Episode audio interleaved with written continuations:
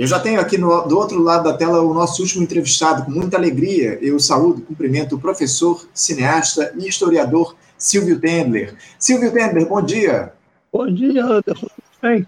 Tudo bem, Silvio. Eu quero agradecer muito a tua participação. É sempre uma alegria contar aqui com a tua presença no Faixa Livre. Muito obrigado por você nos atender. É sempre um prazer conversar contigo, o, o, o Silvio, aqui no programa, principalmente saber que você continua aí firme e forte nas suas produções aí de altíssimo nível. E eu fiquei sabendo que só esse mês de junho, o Silvio, me corrija aí se eu estiver errado, você está lançando aí três projetos distintos. Uma expo-instalação, um espetáculo teatral e um documentário, que um documentário em longa-metragem aí produzido pela sua produtora Caliban, Produções Cinematográficas. Mas eu queria começar aqui o nosso papo hoje, Silvio, tratando justamente da pré-estreia, nesta segunda-feira, às 19 horas, 19 horas lá, no cinema Estação Botafogo, na, na Zona Sul do Rio de Janeiro, do filme O Futuro é Nosso, documentário em longa-metragem realizado em parceria com o Sindicato dos Professores do município do Rio de Janeiro e região, o Simpro Rio, e que conta aí a história do sindicalismo no Brasil. Fala aí sobre as mudanças que a tecnologia trouxe ao mercado de trabalho e como a reforma trabalhista aprofundou a informalidade aqui no Brasil. Nós chegamos, inclusive, eu, Silvio, a conversar sobre a produção desse filme com você algum tempo atrás e agora ele está para ser lançado. Silvio, eu quero primeiro te parabenizar, evidentemente, por mais esse lançamento e gostaria que você falasse um pouquinho sobre O Futuro é Nosso. O que é que os nossos espectadores podem esperar desse filme que fala aí sobre o sindicalismo? Como é que foi esse processo de finalização da obra, Silvio? Parabéns mais uma vez. Obrigado, Anderson. É, bom dia a todos e todas que nos assistem. É um prazer muito grande estar aqui no Faixa Livre não é a primeira vez que eu venho e seguramente não será a última. Então, vamos conversando. É, o, o Futuro é Nosso, ele, ele nasceu um pouco antes da pandemia, ele nasceu de uma conversa que eu tive no sindicato dos professores, qual, ao qual eu sou filiado. Eu, durante 41 anos, fui professor na PUC do Rio de Janeiro, então sou professor também, não sou apenas cineasta também sou professor e também não sou apenas professor, também sou cineasta. Então, dessa junção nasceu a ideia de.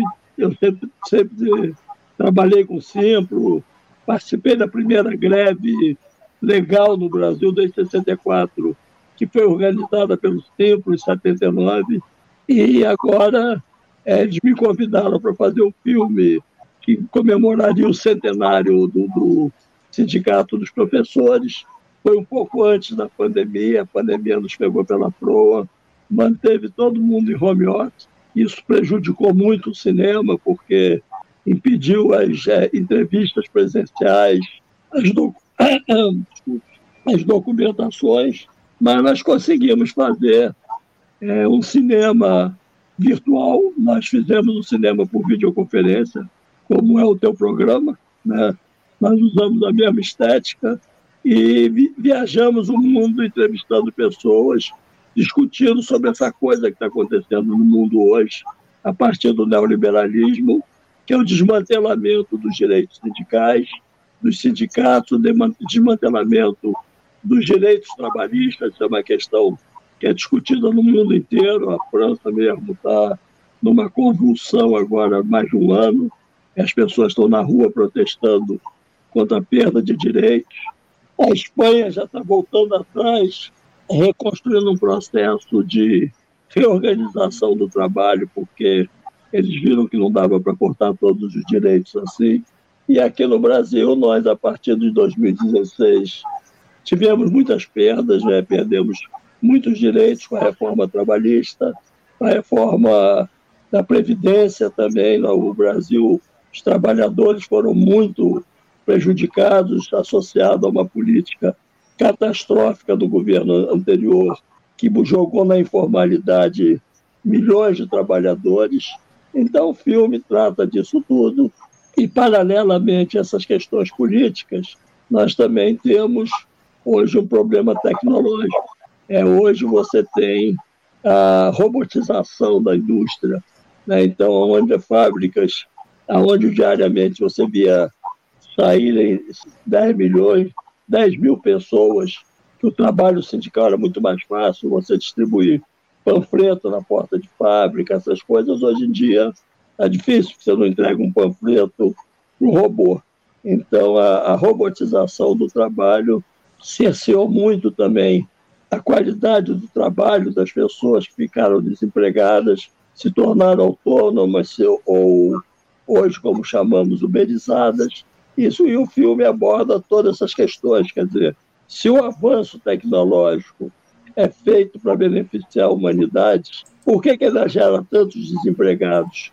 Por que, que o avanço tecnológico gera tanta fome, tanta miséria, ao invés de ser o paraíso sonhado por todos da redução das horas de trabalho, o aumento das horas de lazer, a possibilidade de maior convivência familiar, tudo isso que era um sonho em função dos avanços tecnológicos, virou um pesadelo para todo mundo. E o pai de família, que era um cara que tinha uma jornada de trabalho a cumprir e uma vida organizada, ele hoje é um cidadão uberizado que a, a, o trabalho dele é medido por, por, por horas, ele, ele ganha por horas de trabalho, mais ele se esfola, mais ele ganha.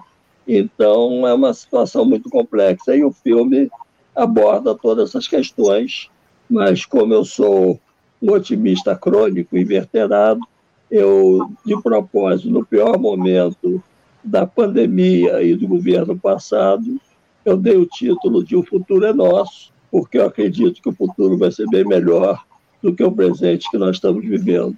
Então, é isso que eu estou apresentando hoje.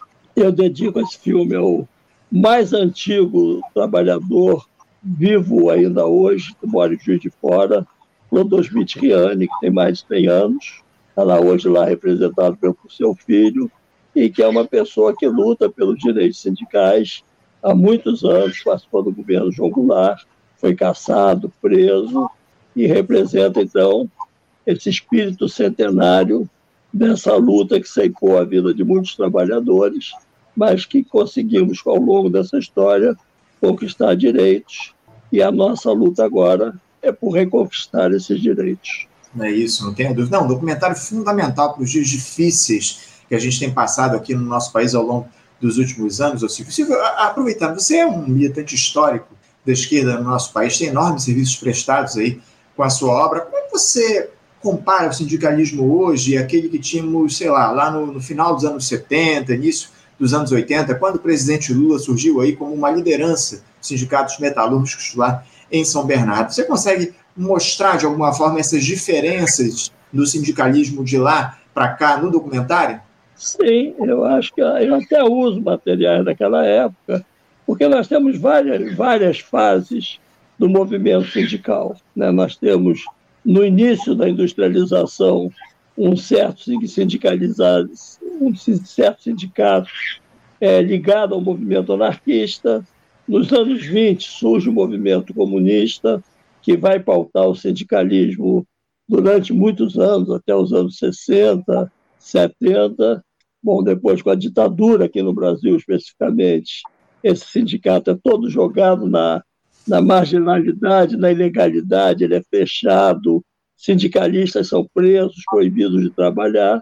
E no final dos anos 70 surge em São Bernardo o sindicalismo de resultados, ao qual é ligado o presidente Lula né, um sindicato, na, na, nesse momento, do ABC paulista, estão grandes indústrias é, bem organizadas, bem equipadas, um número muito grande de sindicalizados, e aí surge a, a geração do Lula.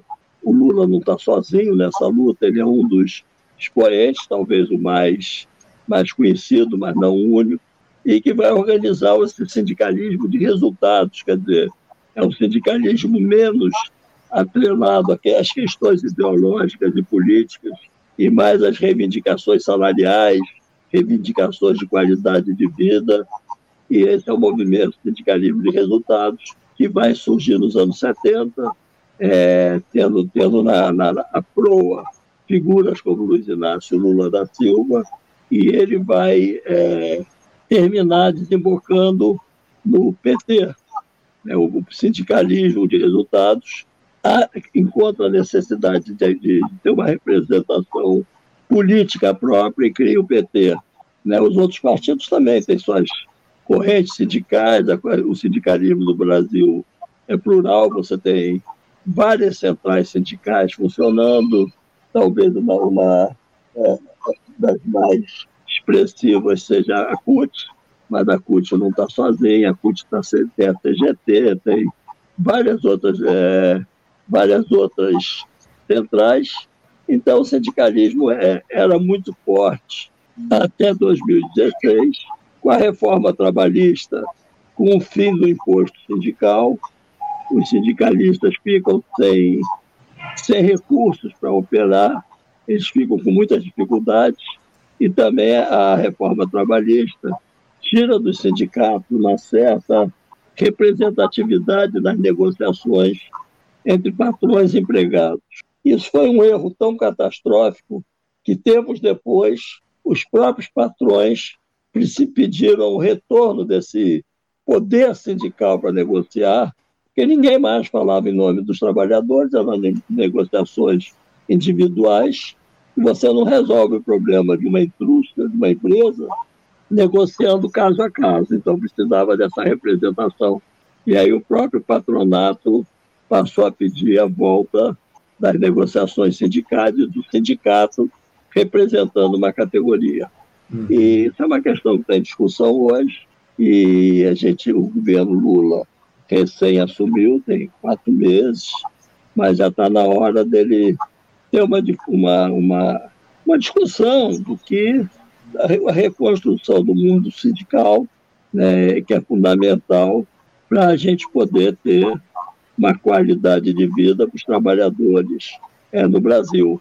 Uhum. Repito, isso não é um problema só do Brasil, é um problema que surgiu avassaladoramente com o neoliberalismo e também com protagonismo chinês no mundo industrial.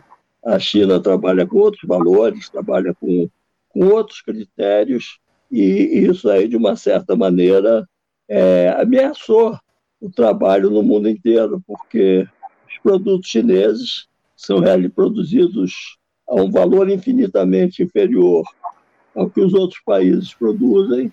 Então, isso aí tem uma ameaça é, no, no, no desequilíbrio econômico entre a produção dos países e a produção da China. Só para te ilustrar isso que eu estou te falando, eu, alguns anos atrás, estive na Itália, e aí eu estive na região de Trieste, e lá eu via um casaco chinês sendo vendido a 10 euros, e a loja que vendia ao lado o casaco italiano, italiano vendia 80.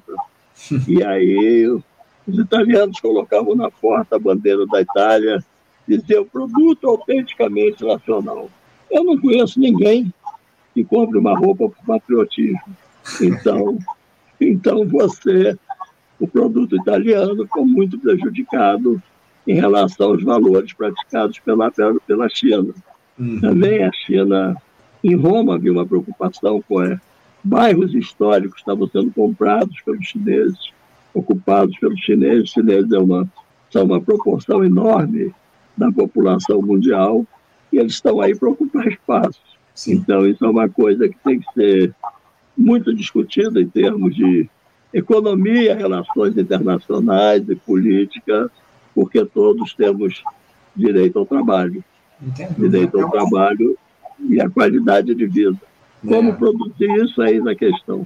É, é, é uma discussão, Silvio, precisa ser colocada com muita urgência aqui no nosso país. Você traz muito bem esse tema para o nosso debate aqui no programa. Ô, Silvio, você citou muito bem aí que o sindicalismo ele acabou de alguma forma uh, tendo problemas aí a partir, evidentemente, desse processo golpista que a gente teve no país com a reforma trabalhista, as terceirizações. Agora, o Silvio, uh, você acha que essa perda de força, digamos assim, do sindicalismo no Brasil está ligado apenas a esses ataques que a classe trabalhadora sofreu a partir do golpe na presidenta Dilma? Você acha que houve uma mudança no pensamento ou na formação das lideranças sindicais aqui no nosso país?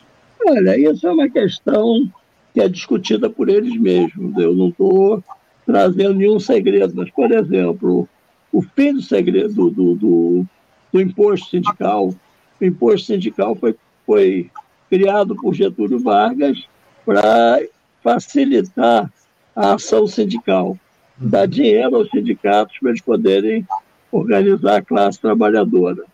Mas o, esse sindicalismo novo surgiu é, nos anos 70, é, com, com, esse grupo de São Bernardo, do, do ABC, ele vinha com a bandeira de luta do fim do imposto sindical. Eles consideravam que o imposto sindical, de alguma maneira, atrelava os sindicatos ao governo e ao patronato. Isso, na minha maneira de ver, foi uma grande bobagem, porque foi um tiro no pé, porque quando acabou o imposto sindical, ninguém pôde reclamar, porque era uma demanda, e ao mesmo tempo ela prejudicou muito a organização sindical. Por outro lado, os sindicatos também fazem uma autocrítica muito grande, e durante muito tempo terem abandonado as portas de fábricas, discussões das grandes questões do trabalho, do, da relação com os trabalhadores, as assembleias, a organização sindical, para fazer apenas fazer política. E isso criou também, não só no Brasil, uma burocracia sindical que, de muitas maneiras, prejudicou funcionamento dos sindicatos. Tudo isso hoje está sendo revisto por todos. Tanto o sindicalismo está revendo essas práticas, está se reorganizando, quanto é, o próprio patronato está tá percebendo que sem negociação entre patrões e empregados não existe economia organizada.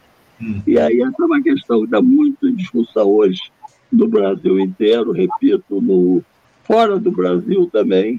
Repito, a Espanha está reorganizando essa questão do, do, do, dos direitos sindicais e acho que o mundo vai ter que tratar a questão do trabalho de uma maneira tão respeitosa quanto trata o capital. É isso. Não, é um tema fundamental, um tema muito importante para a gente fazer a discussão dessa questão do sindicalismo, especialmente aqui no nosso país, mas não só no Brasil, no mundo inteiro, como você muito bem colocou. Esse é um drama que tem sido levantado em outras partes do planeta, Silvio. Então, eu, eu queria aproveitar já para convidar os nossos espectadores. Hoje é a pré-estreia lá em Botafogo, é só para convidados, no Estação Net Rio, lá na, na Voluntários da Pátria, número 35. Mas eu fiquei sabendo que a partir de amanhã, o, o, Silvio, esse, esse filme, O Futuro é Nosso, o documentário, vai estar disponível também nas principais plataformas de streaming, não é isso, Silvio? Ele, ele, vai, ele vai estar disponível no, no YouTube também, o filme? Vai estar disponível no YouTube entre no, no, na, na página da Caliban e clique O Futuro é Nosso e faça bom proveito. Cinema é para ser visto, cinema tem que circular. Então, estão todos convidados, os convidados hoje, os convidados do sindicato, e amanhã todos os espectadores, todos que querem saber um pouco dessa história ou gostam de cinema, porque o futuro nosso também é um filme, é um filme que trabalha com a emoção. Uhum. Então não é apenas um tema, não é apenas um manifesto político. É um manifesto político, mas também é, um, é cinema. Para você ter uma ideia, por exemplo, nós tivemos o João Cândido Portinari cedeu a obra do pai dele, do magistral Cândido Portinari, para a gente usar na ilustração do trabalho, que o Portinari é um cara que pintou muito o mundo do trabalho. Então, nós podemos, podemos trabalhar com as imagens dele. Isso é fundamental. Como dizia o nosso saudoso Ernesto Che Guevara, qualidade é respeito ao povo. Vamos lá.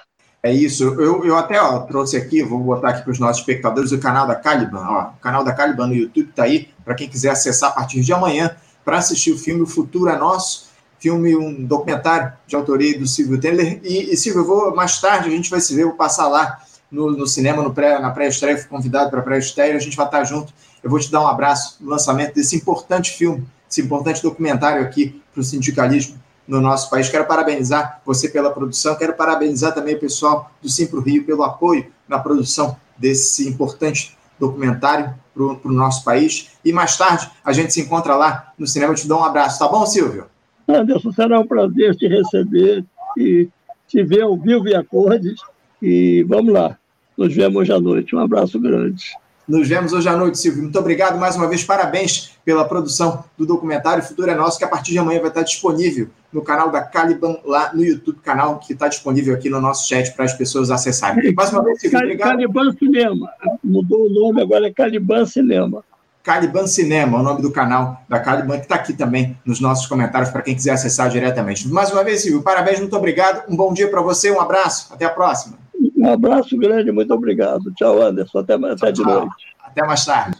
Conversamos aqui com Silvio Tender. Silvio Tender é uma figura muito querida, professor, cineasta, historiador, um grande nome aqui da esquerda do nosso país, com grandes serviços prestados para o pro progressismo, enfim, uma figura adorável que vai lançar nesta sexta-feira, em pré-estreia, O Futuro é Nosso, um documentário que trata aí sobre o sindicalismo no Brasil, a história do sindicalismo, enfim, fazem um panorama do que nós tivemos e também do que vai acontecer para os próximos tempos em relação à representação sindical aqui no país. Bom, gente, vamos encerrando a edição de hoje do Faixa Livre. Quero agradecer muito a presença, a participação de todos vocês aqui no nosso programa. Lembrando que amanhã, a partir das 8 da manhã, estaremos de volta com mais uma edição do nosso Faixa Livre.